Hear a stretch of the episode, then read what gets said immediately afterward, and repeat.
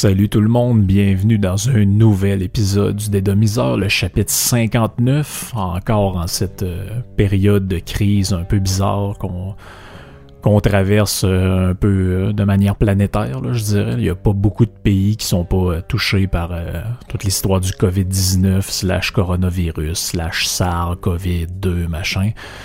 Donc, ça devient un peu ça devient un peu spécial. Euh, pour cette semaine, j'avais dit que je ferais pas de podcast en réaction à ce qui se passe autour de la, du virus, de la maladie, tout ça. Finalement, j'ai changé d'idée un peu parce que euh, puis je reviendrai peut-être la semaine prochaine avec des trucs un peu plus légers parce que je pense que ça s'impose vraiment. Il y a quelque chose de quelque chose d'un peu bizarre en ce moment que j'ai de la misère à m'expliquer. Peut-être qu'il y en a qui pourront nous éclairer là-dessus en commentaire, en partage. Euh, du podcast. Puis cette semaine, je veux parler un peu d'un phénomène qu'on observe souvent en science, qui est le, conservatisme. Je vais, euh, je vais y revenir un peu plus, puis je vais faire en sorte que ce podcast-là va pouvoir être réécouté plus tard, puis peut-être qu'on va avoir un, recul à ce moment-là pour voir euh, si c'est un bon exemple que je prends pour illustrer quelque chose ou si ça peut-être ça va s'avérer que ça n'a pas rapport tout. On verra, le temps nous le dira. Je veux parler du cas de l'hydroxychloroquine. Donc, c'est un peu devenu un sujet tabou hein, au Québec. Ça se parle un peu par tout le monde sur Internet, un peu partout. Euh, ce fameux traitement potentiel pour la COVID-19, mais euh, c'est pas parlé par les médias. Personne pose les questions au point de presse, ni à euh, Justin Trudeau, ni à François Legault, alors que c'est un sujet qui est présent partout. Partout, notamment aux États-Unis, avec la FDA qui a approuvé ce traitement-là pour les, hôpitaux américains. Apparemment que ça commence à être utilisé dans certaines places. Des médecins font des tests, mais surtout en France, dont on entendu parler de ça en France. Puis on va écouter un petit extrait du docteur Didier Raoult qui nous explique un peu euh, comment ça se passe avec la chloroquine, puis qu'est-ce qu'il y en est de ce médicament-là.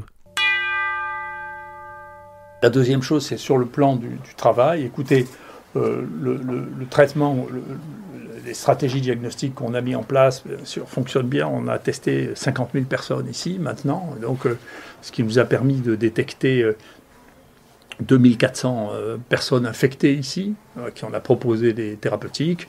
Euh, nous avons maintenant du recul sur à peu près un millier de personnes qui ont reçu le traitement hydroxyne, chloroquine plus azithromycine. Les choses se sont très bien passées. nous avons eu à déplorer un décès qui était un homme de 84 ans.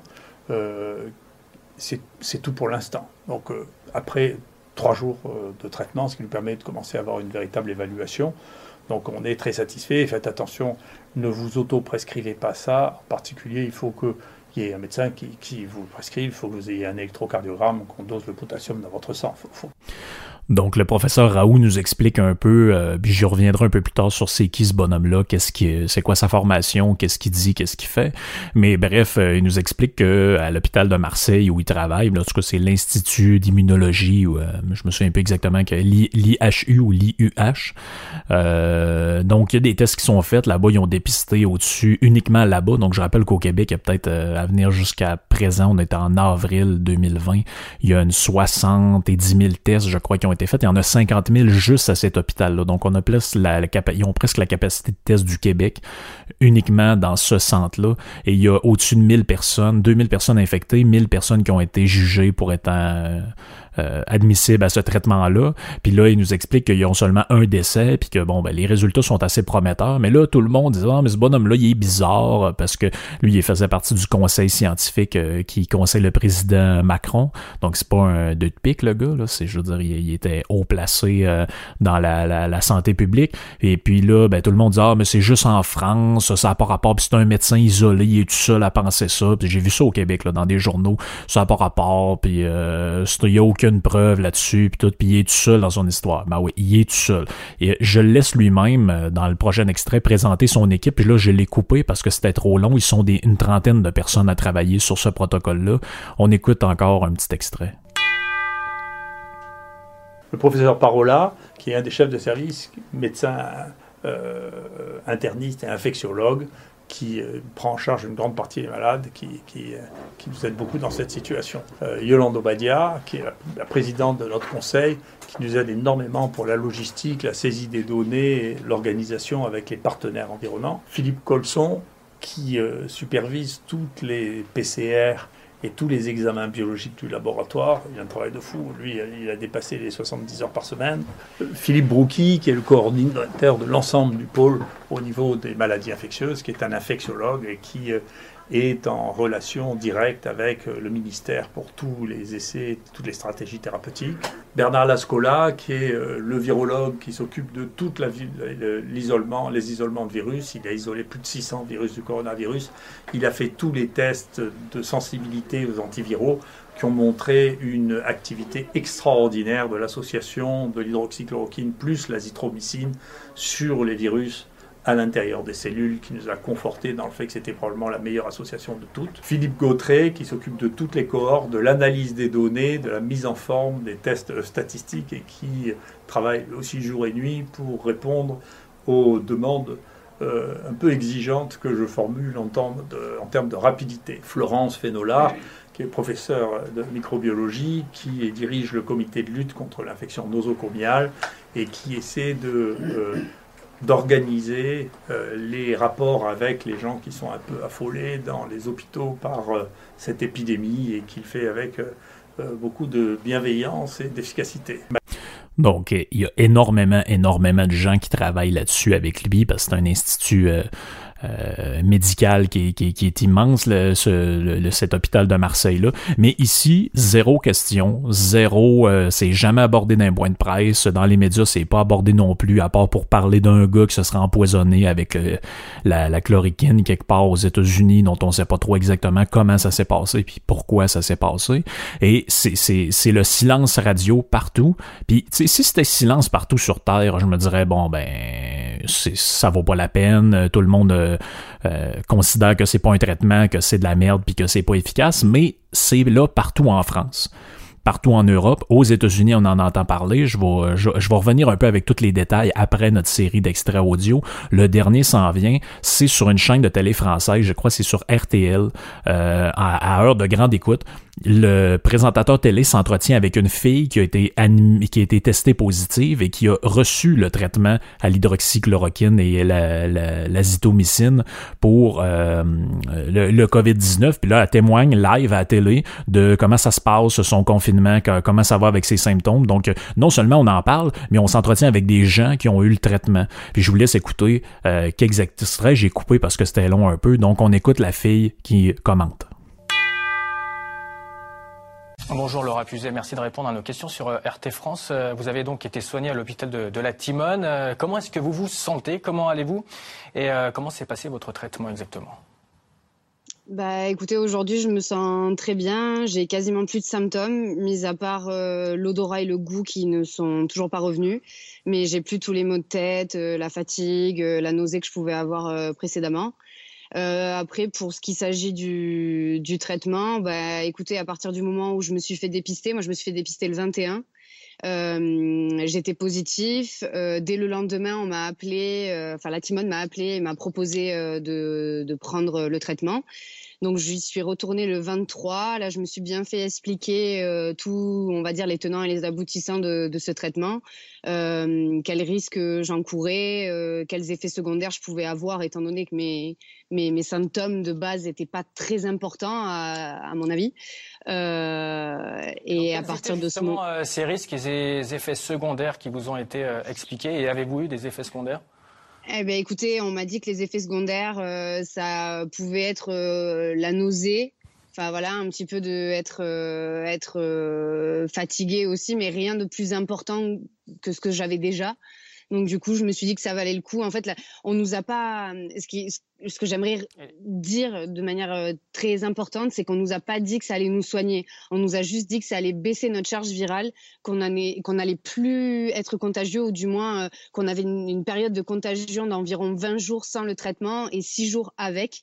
Donc du coup, bah, j'ai décidé de, j'ai décidé de le prendre tout simplement pour protéger les gens qui sont autour de moi, même si aujourd'hui je suis confinée et que je vois personne. Euh, je, je, je, trouvais euh, euh important de justement ne plus, euh, ne plus être contagieuse, quoi. Donc, euh, ce témoignage-là, je pense qu'il est vraiment éclairant parce que, puis là, le but du podcast, qu'on se comprenne bien, ce n'est pas de faire la promotion de ce traitement-là à l'hydroxychloroquine plus l'autre patente antivirale, puis c'est pas non plus de dire que c'est de la merde ou ça marche pas. Mon but, c'est juste de montrer que devant nous, en ce moment, devant nos yeux, il y a un phénomène, il y a, quelque chose de grave qui se passe, il y a un phénomène de virus, puis face à ça, on observe des gens qui essaient de trouver des solutions, puis on observe la réponse qu'ont les gens à cette, à, cette proposition de solution-là. Ça, ça illustre quelque chose qui se passe depuis toujours en science. C'est ce qu'on appelle le conservatisme scientifique. En l'occurrence, c'est le conservatisme dans le monde médical, parce que est-ce que la médecine est une science comme les autres? Il y en a qui disent que traditionnellement, on disait que c'était un art. Mais bref, là, on entend toutes sortes de, toutes sortes d'affaires. Puis une personne qui m'a allumé à faire là-dessus, c'est docteur Marc Lacroix, des cliniques médicales Lacroix, qui a dit euh, à la radio euh, dans les derniers jours que les habituellement en médecine, les gens qui arrivent avec des nouveaux traitements sont souvent considérés comme des fous, sont ridiculisés. Ça a été le cas dans l'histoire de la pénicilline quand ça a été découvert au début.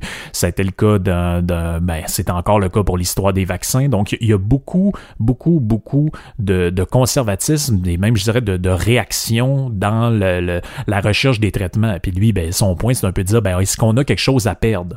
Parce que l'hydroxychloroquine, encore plus que la la simple chloroquine est un médicament connu depuis toujours. Même, c'est drôle parce que je faisais quelques petites recherches pour vous autres, puis si vous tapez ça sur Google, le premier lien, un des premiers liens que vous allez avoir, c'est euh, le site de Jean Coutu. Donc, sur la pharmacie québécoise Jean Coutu, vous trouvez la fiche technique de ce médicament-là qui est disponible en tablette de 200 mg, qu'on appelle aussi le Plaquenil. Euh, c'est ça, c'est comme, mettons, le Tylenol, c'est de l'acétaminophène, on appelle ça le Tylenol. Donc, euh, le Plaquenil en, en, tablette de 200 mg, et là, on donne la description. Ça dit, ce médicament est habituellement utilisé pour l'arthrite rhumatoïde. On l'emploie aussi pour traiter la malaria, euh, ou le qu'on appelle aussi le paludisme, et le lupus érythémateux. Et ça dit pour quelques autres indications, euh, bon, sous prescription d'un médecin. Et ça prend quelques semaines avant de voir le plein effet de ce, de, ce médicament-là. Et là, et puis là, il y a la liste des effets secondaires possibles. On prévient que ça peut être irritant pour l'estomac. On dit prenez-le avec de la nourriture. Évitez les aliments, les aliments irritants comme le café, les, les épicés, l'alcool. Ça dit aussi de jus de pamplemousse, évitez ça. Et le pamplemousse, euh, tout court, peut, pourrait entraîner une réaction avec le, médicament à cause de l'acidité. Ça dit, euh, en plus de ça, il peut avoir certains effets indésirables ou secondaires et on euh, ils sont tous euh, ils sont tous listés là-dessus. Donc ça peut diminuer l'appétit, euh, ça peut dans des très rares cas, donner une coloration bleutée à la peau, donc avoir un, comme un peu ceux qui ont la jaunisse, mais là ça devient comme bleu. ça pourrait vous causer de la diarrhée, ça pourrait causer quelques maux de tête. À l'occasion, dans des rares cas aussi, ça peut causer des picotements et des démangeaisons. Ça pourrait rendre votre peau plus sensible aux rayons UV, par exemple si vous utilisez une cabine de bronzage ou si vous faites bronzer au soleil. Donc ça dit que quand vous prenez ça, vous vous protégez des rayons du soleil. Donc, c'est un médicament très connu. C'est un médicament très connu. Il n'y a pas de je veux dire, on connaît tous les effets secondaires. Puis là, il y avait l'histoire que c'était peut-être toxique, puis il y avait toute la. C'est, c'est, c'est, on, est comme dans une phase un peu de, de, délire, alors que c'est un médicament qui est connu depuis 70 ans, je pense. Là. C'est, c'est, c'est, on sait ce que ça fait, on sait ce que ça fait pas. Puis c'est Dr Lacroix qui faisait remarquer que, en fait, un des problèmes, c'est que on sait que l'hydroxychloroquine a des propriétés antivirales, mais on sait pas exactement pourquoi c'est un peu comme le fait que la, fonction première de l'aspirine, c'est plus un genre d'analgésique, mais on sait aussi que ça éclaircit le sang. Est-ce que c'est ça la, la, fonction première de l'aspirine? Non, c'est un effet comme secondaire ou dérivatif de ça. Même chose, je pense que pour le Viagra, c'est euh, euh, c'est le, dérivé d'un médicament qui servait pour le cœur, je pense. Ou, euh, puis finalement, on s'est aperçu que ça avait des, des vertus verticales, disons ça de même. Donc, si on refait un peu la chronologie des événements, euh, le 19 mars, euh, on, est, on explique dans les journaux que euh, le, le, le, l'hydroxychloroquine est testé par un virologue français, donc Didier Raoult dont j'ai parlé, et on dit que c'est un potentiel remède vanté par Donald Trump, parce que Donald Trump a fait un tweet là-dessus, il a dit l'hydroxychloroquine avec l'azithromycine pour être un game changer dans la lutte contre le COVID-19. Et puis là, ben là, vu que c'est lui qui a dit ça, ça doit être de la merde, ça doit pas être vrai, donc là, il y a eu toute une, une histoire alentour de ça, et puis je veux juste dire que c'est pas Donald Trump qui a inventé cette histoire-là, c'est lui qui a vu ça, probablement c'est en fait c'est pas lui, c'est probablement ces, experts médicaux qui sont autour de lui qui ont dit hey, en France puis en Chine il se passe telle telle telle telle affaire. Finalement, alors qu'ici on est en plein euh, on est en plein euh, sujet tabou par rapport à ça, aucune question, comme je l'ai dit, rien. Olivier Véran, c'est qui Olivier Véran? Le 23 mars, c'est le ministre de la Santé français. Donc là-bas, il appelle ça ministre de la Solidarité et de la Santé. Il donne son utilisation, donne le feu vert à l'utilisation de l'hydroxychloroquine à l'hôpital pour des patients souffrant de formes graves de COVID-19. Donc, euh, le traitement est produit par Sanofi, je reviendrai euh, sur Sanofi un peu plus tard, qui euh, va proposer d'en offrir gratuitement pour traiter l'équivalent de 300 000 patients. Ça inclut aussi des essais cliniques de l'INSERN pour tester les médicaments existants contre le COVID-19. Donc, il y a d'autres patentes qui ont été utilisé, mais selon euh, Raoult, l'effet de ça est soit très négligeable, soit, inutile. Euh, le 23 mars, dans le fond, la même journée, on apprend qu'à Boucherville, euh, ici, le groupe pharmaceutique Jam Pharma a indiqué qu'ils ont offert un million de doses de cette molécule utilisée contre le paludisme, comme je l'ai dit, le lupus, l'arthrite, etc. Et qui pourrait donner des résultats contre le COVID-19, ils ont euh, offert de, de, donner un million de doses euh, au gouvernement du Québec le 29 mars. Donc, on poursuit un peu ça. Ça fait quelques jours. Là. On a l'impression que je parle de quelque chose qui date de 10 ans, mais ça fait ça, ça date d'il y a quelques jours. Le 29 mars, la chloroquine et l'hydroxychloroquine, des substances qui sont prisées hein, pour lutter contre ce, symptôme-là, comme je l'ai dit, euh, sont décrétées comme ne devant pas être utilisées par des personnes atteintes de cette maladie, sauf exception. ça, c'est l'Institut euh, national en santé et services sociaux, dont l'INES, N-I-E-S-S-S-S, du Québec. Donc, euh, eux autres vont déclarer ça, mais ce qui est surprenant, c'est qu'ils vont déclarer aussi la même journée dans un autre euh, média, ils vont dire la chloroquine euh, est prescrite depuis des années par des gens qui souffrent d'arthrite, puis euh, ces derniers vont devoir s'en priver pour le temps de la crise du coronavirus. Puis ça, ben, c'est de l'information qui est déconfirmée par plein de gens qui travaillent dans les pharmacies, puis euh, qui sont dans le monde de, du, pharmaceutique. Dans le fond, les gens, en ce moment, tu as des gens qui sont privés de leur traitement d'hydroxychloroquine, euh, ceux qui sont euh, qui font de l'arthrite rhumatoïde ou peu importe la, la, raison pour laquelle ils font ça, le lupus, ben ils voient leur traitement coupé par les pharmaciens pour qu'on garde l'hydroxychloroquine pour le traitement du COVID-19. Et puis là, ben l'agence QMI contacte l'INES pour dire, ben là, il me semble qu'il y a une contradiction avec ce que vous venez de dire. Puis leur réponse, c'est, j'ouvre les guillemets, ce médicament prend du temps avant d'être éliminé. Alors, un arrêt temporaire ne devrait pas avoir d'effet sur la santé des gens, insiste Olivia Jacques, porte-parole de l'Institut. Donc, euh, puis l'INES, ça se trouve être l'autorité en matière de médicaments au Québec. Puis eux autres, ils disent qu'ils sont arrivés à cette décision-là parce que les inventaires de chloroquine et de son dérivé seraient trop limités pour faire face à une explosion des cas de la COVID-19. Donc, apparemment qu'au Québec, on a de la misère à s'approvisionner avec ce médicament-là. Mais, grosso modo, on voit qu'il se passe des choses. Mais euh, il n'y a pas... Euh, alors, alors que, comme je l'ai dit, ils ont, statué comme la même journée euh, que, que, ça devait être utilisé, mais juste pour des cas rares. Alors que si vous, vous avez vu les, les, les, interventions du docteur Raoult, puis il, il insiste là-dessus, le, le, traitement a des effets. Puis encore là, comme je l'ai dit, puis comme la fille le répète là-dedans dans, dans, son témoignage à la télé française, on lui a expliqué que ce n'est pas un traitement pour la guérir. C'est pas une panacée, c'est pas un remède miracle. C'est euh, quelque chose qui a un effet antiviral puis qui ferait que après 5-6 jours de, de, de prise d'hydroxychloroquine, mais vous seriez peut-être plus contagieux ou moins contagieux à tel point que vous pourriez tester négatif au test euh, de, la COVID-19. Bon, ça, c'est un, game changer dans le sens que ça pourrait diminuer de moitié le temps de, contagion puis euh, d'incubation du, euh, du virus. Puis là, ben, lui, ce qu'il qui répète souvent dans ses affaires, c'est que le médicament ne devrait pas être utilisé dans des corps rares et isolés quand tout est perdu, puis quand la personne est rendue intubée, puis tout est rendu trop tôt.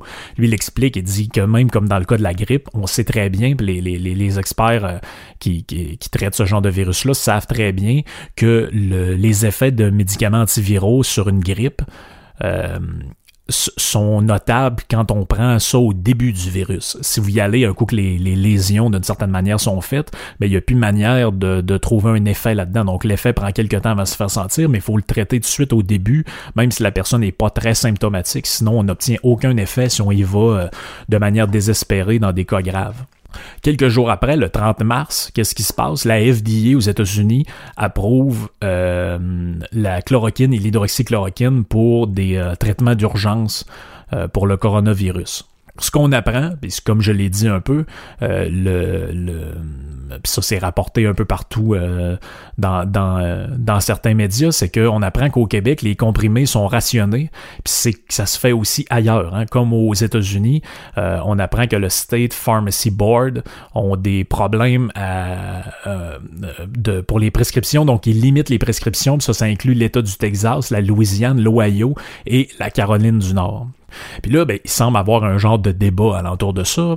Là, on dit, euh, ici, on a tendance à dire que les gens qui prônent l'utilisation de ce médicament-là euh, ben, sont pas des fous, mais euh, on sait pas jusqu'à quel point ils savent ce qu'ils font. Puis là, ben, j'essaie de retrouver qui, un moment se, se, se servait de ça, puis on peut, on peut, il y a quand même des c'est pas des deux de pique là, qui ont proposé d'utiliser ça. Là. Je vais juste vous parler de quelques personnes. Donc, on a le docteur Nan Chan, qui est président de l'Association médicale chinoise, euh, qui est l'ancien président de l'Association médicale chinoise. Il est rédacteur en chef du journal Thoracic Disease. Il est directeur des instituts des maladies respiratoires de Guangzhou. Il, euh, il va dire dans une conférence de presse le 27 février 2020 que la chloroquine a un effet positif et que les patients n'étaient plus porteurs du virus après 4 ou 5 jours. Donc c'est ça, c'est sa déclaration que lui a faite. Et euh, suite à ça, bon, on a le protocole du docteur Raoult, comme je l'ai dit, qui a été mis euh, sur pied, parce que là, c'est ça qui est important. Il y a un protocole et il va dire, euh, ça c'est sur son site qu'on peut trouver ça, il va dire pour tous les patients malades fébriles qui viennent nous consulter, on pratique des tests pour le diagnostic d'infection à COVID-19. Il dit pour tous les patients infectés, dont un grand nombre peu symptomatiques et dont les lésions pulmonaires au scanner sont, notables, on propose euh, au plus tôt de la maladie dès le diagnostic le traitement suivant. Puis ils vont dire un traitement à l'hydroxychloroquine, donc 200 mg les tablettes trois fois par jour pour 10 jours, plus l'azithromycine 500 mg le premier jour, puis 200 mg, 250 mg par jour pour 5 jours de plus. Euh, il dit avec ça, comme on l'a entendu dans le dans, dans le dans l'extrait euh, audio tout à l'heure, euh, on doit faire absolument un électrocardiogramme au jour 0 et au jour 2 pour voir euh, qu'il n'y a pas une interaction malsaine entre l'hydroxychloroquine et le rythme cardiaque. Et on dit aussi qu'il faut vérifier si jamais la personne a, une pneumonie, a une pneumonie ou une complication, il faut ajouter à ça un antibiotique à large spectre qui pourra avoir des effets avec ça. Puis là, on a les chiffres du 1er avril, donc c'est-à-dire il y a à peine deux jours en ce moment. Pour les gens qui écoutent euh, dans deux ans, ça, ça fait plus vraiment de sens. Mais les chiffres qu'on a, que cet institut-là, c'est que sur 1524 patients, euh, qui ont été traités selon ce protocole. On a un décès, comme il le dit dans l'extrait audio, et c'est un homme de 84 ans qui avait des comorbidités. Ça veut dire quoi? Ça veut dire qu'il avait d'autres problèmes euh, de santé. Là, on a fait la Chine, on a fait la France. Allons faire un tour en Allemagne. Donc, en Allemagne, le, euh, la, compagnie Sandoz a donné 30 millions de doses d'hydroxychloroquine à la Strategic National Stockpile, donc l'inventaire fédéral de médicaments allemands pour euh, l'urgence publique. On apprend que, selon Forbes, l'Allemagne serait tout juste devant les États-Unis avec le moins de morts par 100 000 habitants. que là, il y a une autre histoire. les gens ici pensent que les Américains font rien, puis que la situation, c'est dramatique parce qu'ils ont énormément de gens là-bas. Donc, euh, euh donc l'Allemagne s'en tire très bien, donc on suppose qu'ils utilisent peut-être le médicament. Euh, Bauer a donné aussi un million de doses de chloroquine au gouvernement allemand, donc ils ont au-dessus de 30 millions de doses. Aux États-Unis, on a le docteur Marcus Zervus. Lui, c'est qui? C'est un infectiologue spécialiste des, euh, euh, des, des, maladies, comme je dis, maladies infectieuses, désolé, euh, qui travaille au Henry Ford Hospital au Michigan, lui, euh, il a dit euh, que les, les gens qui ont utilisé à l'hôpital Henry Ford l'hydroxychloroquine pour traiter le, le COVID-19 ont d'excellents résultats sur les patients hospitalisés. On attend les chiffres probablement dans les, euh, dans les prochains jours. On a aussi un médecin de l'Université du Minnesota, David Bulwer. Lui, c'est un spécialiste aussi des maladies infectieuses et c'est un des premiers médecins qui a reçu euh, le le,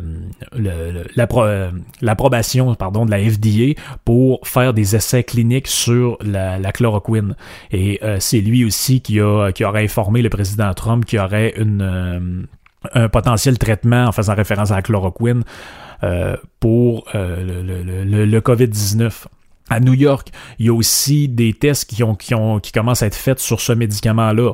Il y a Andrew Cuomo, qui est le, le, gouverneur de New York, qui a annoncé lundi euh, dernier à New York qu'ils ont acquis 750 000 doses de chloroquine, 70 000 doses d'hydroxychloroquine et 10 000 doses de Zitromax. Zitromax, c'est le nom de euh, la zitromycine dont j'ai euh, dont j'ai parlé. Quel autre aussi qu'on a? On a le géant pharmaceutique suisse Novartis qui euh, pense que cette drogue-là qu'on utilisait, comme je l'ai dit autrefois, pour la, la, malaria, est un de nos meilleurs espoirs pour combattre le coronavirus. Ils ont donné 130 millions de doses pour la réponse à la pandémie, euh, à la pandémie, pardon, un peu partout.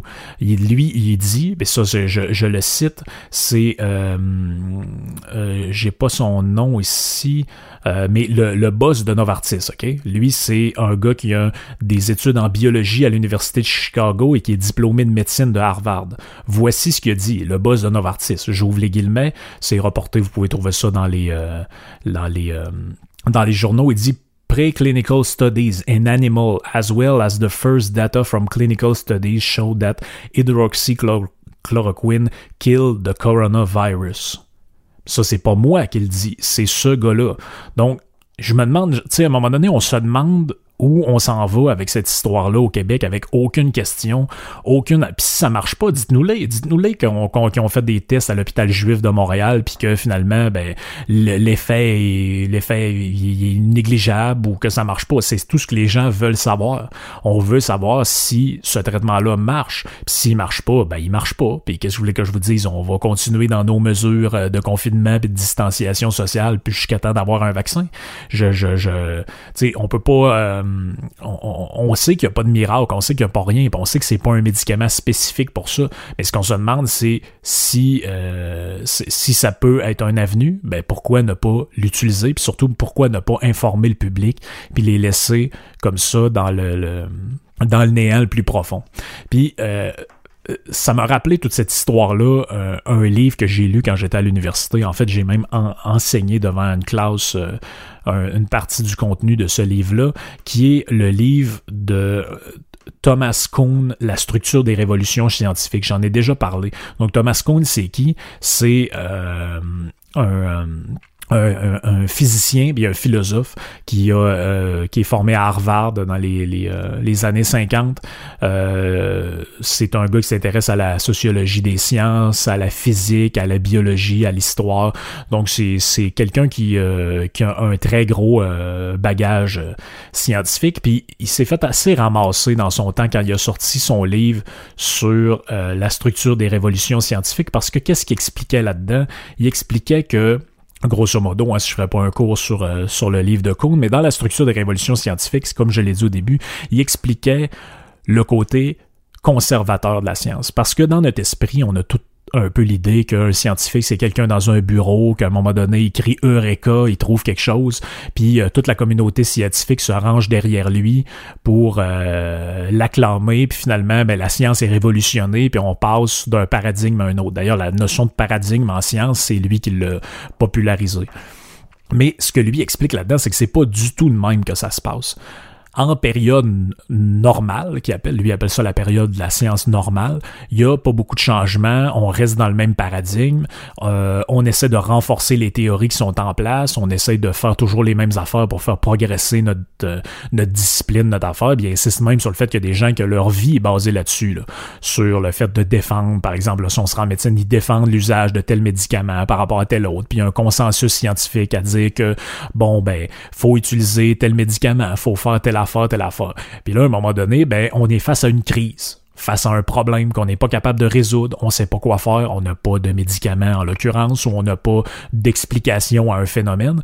Puis là, il va dire, c'est là que les propositions alternatives arrivent. C'est là qu'en temps de crise, que les gens se réveillent, puis finalement développent euh, une pensée alternative. Et puis systématiquement, comme le disait le docteur Lacroix quand, au début, euh, quand, quand, quand je parlais de sa réaction par rapport à l'histoire de l'hydroxychloroquine, euh, ces gens-là sont souvent ridiculisés. Puis dans le livre, il donne plein d'exemples. L'histoire de, j'en ai déjà parlé si je me trompe pas, mais l'histoire d'Antoine Lavoisier. Antoine Lavoisier, c'était un chimiste français dans, le début de la chimie, avant, euh, dans les rudiments de cette science-là. faut savoir qu'à l'époque euh, de, la Révolution française, puis de, la Renaissance, puis de toute cette époque-là, les gens savaient pas que l'oxygène existait. Okay? Puis bon, ben, si un objet brûle, pour expliquer, par exemple, la combustion, quand je fais brûler du papier, tout ça, il, disait qu'il y avait comme une substance dans la matière qui faisait que les choses brûlaient. Ça avait un nom, ça s'appelait le phlogistique, etc. Bon, ça, c'est dans le, début de la science. À un moment donné, ben, lui, il faisait des expériences, puis il disait, OK, mais si, mettons, il y a cette substance-là dans, mettons, le morceau de papier que j'essaie de brûler, si je le brûle ou que je le fais chauffer, ça devrait s'évaporer, la substance devrait être détruite et le l'objet en tant que tel devrait être moins lourd. Donc, techniquement, logiquement, si vous faites bouillir de l'eau, ben, il y a de l'eau qui s'évapore. Donc, après ça, vous arrêtez, vous prenez l'eau qui reste, c'est moins pesant parce qu'il y a de la matière qui a été, euh, qui s'est évaporée. Puis lui, il dit, ben, j'ai fait des expériences, j'ai fait chauffer certains métaux, puis euh, ils sont devenus en fusion, etc. Puis quand j'ai arrêté, ben, il y, a, eu de la combustion, il y a eu un, un, procédé, mais les métaux étaient encore soit moins, soit plus pesants ou soit du même poids qu'ils l'étaient avant la combustion. Donc, il y a un problème là-dedans. Il y a un problème. C'est donc que votre histoire n'existe pas. Puis là, ce débat-là, croyez-le ou non, ça dure des ça dure presque une centaine d'années avant que le débat soit clos et qu'on dise ben oui, l'oxygène existe on pourrait parler aussi de la génération spontanée, des gens qui pensaient qu'ils pouvaient, euh, à partir de rien, apparaître quelque chose. Euh, on pourrait aussi parler dans un livre d'Hubert Rive que je lisais sur la, vulgarisation par rapport à l'univers, la théorie du Big Bang, tout ça. Il disait, quand moi j'étais à, l'université, donc lui, c'est un bonhomme qui doit avoir des 75, 80 aujourd'hui, il dit, quand moi j'étais à l'université, les premiers qui ont commencé à parler de l'horizon cosmique, le Big Bang, les 13 milliards, on trouvait que c'était des fous. Ces gens-là étaient stressés, on dirait que c'est jamais arrivé. Même chose pour la théorie de la relativité avec Albert Einstein. Quand ça a commencé, les gens disaient tu peux pas contredire Newton, c'est de la marde, ça a aucun sens, euh, l'histoire de la vitesse de la lumière, c'est pas prouvé, on le sait pas, c'est des théories d'un vieux fou. D'ailleurs, il était même pas bon à l'école quand il était petit, etc. C'est des patentes qui euh, qui perdure encore aujourd'hui. Puis, ben, Kuhn décrit assez bien ce phénomène-là dans son livre. Euh, je, je, vous, je vous parle juste de deux, trois extraits, puis le but, c'est pas de faire un c'est pas de faire un cours là-dessus, mais c'est juste que vous voyez un peu comment ça a été décrit par, cette, euh, par cet homme-là.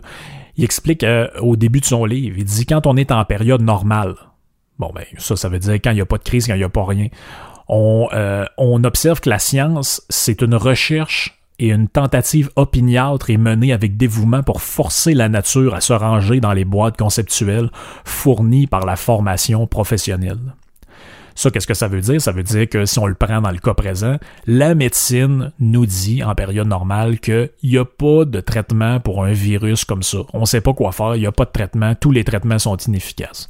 Puis là, ben, il y a quelqu'un qui arrive, puis qui, qui, dit il y a des gens qui arrivent de plus en plus puis ils disent ben peut-être qu'il y aurait de quoi c'est pas miracle mais on pourrait l'essayer. Non non non ça marche pas c'est de la merde. Donc qu'est-ce que euh, euh, je vous relis juste le bout. Une tentative opiniâtre est menée avec dévouement pour forcer la nature à se ranger dans les boîtes conceptuelles fournies par la formation professionnelle. Il y a rien de plus vrai que ce qui est écrit là-dedans dans le contexte actuel. Ça veut dire que la formation professionnelle des médecins, la manière dont on leur apprend à travailler pour la plupart, la manière dont ils, ont été formatés pour penser, pour, euh, pour, euh, pour fonctionner. Non, ça n'a pas été approuvé, ça n'a pas été testé, mais on peut pas l'utiliser, c'est de la merde, etc., etc. Ils sont pas capables, c'est ce que Raoult disait. En ce moment, il faut pas penser comme des recherchistes puis des, des méthodologistes normales. On est en temps de crise, faut essayer des choses, puis si on obtient des résultats, faut s'accrocher à ces résultats-là, puis essayer de voir ce qu'on peut faire. Un peu plus loin dans le livre, il continue, parce que c'est un propos qui est assez récurrent dans le livre, il parle de plein de, plein, de choses là-dedans, mais euh, c'est un, un point qui est tout le temps là. Il va dire, dans une période normale, la science consiste à réaliser cette promesse en étendant la connaissance des faits que le paradigme indique comme particulièrement révélateurs, en augmentant la corrélation entre ces faits et les prédictions du paradigme et en ajustant davantage le paradigme lui-même. Ceux-ci gagnent leur rôle privilégié parce qu'ils réussissent mieux que leurs concurrents à résoudre quelques problèmes que le groupe de spécialistes est arrivé à considérer comme aigus. Donc, c'est, il décrit tout un processus là, qui existe dans le dans l'histoire des sciences puis dans le développement. J'ai donné plein d'exemples, mais pensez, j'irai pas trop loin, mais pensez à ce que je vous dis par rapport à l'état actuel des choses. Écoutez bien ce bout-là, c'est le meilleur bout. Les scientifiques n'ont pas non plus pour but normalement d'inventer de nouvelles théories. Et ils sont souvent intolérants envers celles qu'inventent les autres au contraire, la recherche de la science est dirigée vers l'articulation des phénomènes et des théories que le paradigme fournit et explique déjà. Elle possède un mécanisme inhérent qui tend à relâcher ces restrictions qui limitent la recherche chaque fois que le paradigme dont elle dérive cesse de fonctionner efficacement. Et c'est à ce point que les scientifiques commencent à se comporter différemment et la nature des sujets de recherche change. Donc, j'irai pas plus loin dans l'analyse de ce livre-là. C'est un livre, euh, c'est un livre qui peut changer votre vision du monde. Là, c'est pas, je veux dire, c'est pas la Bible, mais euh, on, se comprend.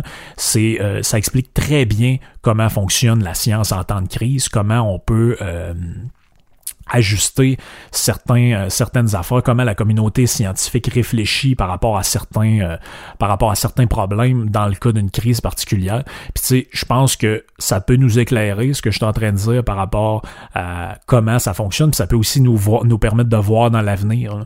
Parce que attendez-vous que s'il y a quelqu'un d'autre qui arrive avec une autre histoire, parce que là, ici, on a voulu donner une sauce québécoise à ça. Là, ah oui, un gars à Montréal qui teste la colchicine. J'ai fait le tour, il y a personne sur la Terre qui parle de la colchicine. Ça veut pas dire que c'est pas vrai. Peut-être ça va marcher, peut-être ça marchera pas, on le sait pas. L'idée, c'est de rester open mind par rapport à ça de garder notre esprit ouvert, puis de penser, comme il répète souvent dans ce livre-là, en dehors de la boîte. Si on pense pas en dehors de la boîte, dans un cas problématique de même où tout le paradigme médical en place est pas capable d'expliquer trop trop ce qui se passe, est pas capable de s'ajuster, ben il va falloir prendre peut-être du monde un peu plus bizarre euh, comme le, le, docteur Raoult que beaucoup de gens trouvent qu'il a de l'air euh, qui a de l'air un peu spécial, mais écoutez, euh, c'est c'est peut-être ça qui peut euh, c'est peut-être ça qui peut euh, qui peut changer qui peut changer la donne là-dedans. Juste un mot sur ce bonhomme-là en terminant, c'est un microbiologiste et infectiologue français né au Sénégal. Donc c'est c'est c'est un spécialiste des maladies infectieuses tropicales qui sont émergentes. Donc, euh, il a gagné toutes sortes de prix. Si vous fouillez sur lui, euh, des médailles d'honneur, euh, Grand Prix de l'INSERN, officier de la Légion d'honneur français, commandant de l'Ordre national du mérite. Donc, c'est un bonhomme de presque 70 ans, mais qui est ultra, ultra, ultra formé. Je dis pas qu'il peut se tromper, il peut pas se tromper. Ça se peut qu'il ait tort. On le sait pas, mais on peut-tu au moins le vérifier? C'est juste ça. c'est juste ça mon point. Puis en terminant, on a euh, dans les dernières heures Paul Hudson. Donc c'est qui Paul Hudson? C'est le boss de Sanofi que je disais qu'il avait fait des, euh, des dons de d'hydroxychloroquine. Voici ce qu'il a déclaré. Il dit Sanofi sera en mesure de produire des millions de doses d'hydroxychloroquine si les résultats des, essais cliniques en cours confirment l'efficacité de ce médicament. Donc, eux autres, ils annoncent, sont prêts, là, sont prêts. Euh, il dit euh, la maladie provoquée par le nouveau coronavirus apparu en Chine en décembre dernier. Il dit qu'ils ont fait le choix de surproduire ce médicament afin de fournir aux hôpitaux en Europe et aux États-Unis submergés par de nombreux patients atteints gravement par la maladie. Il possède 73 sites industriels dans 32 pays différents. Donc, ils sont prêts à produire. Il y a des gens qui sont là. Puis là, je vous ai nommé plein d'exemples, plein de places, plein de gens qui disent oui, oui, ben, il faut le tester, il faut le faire.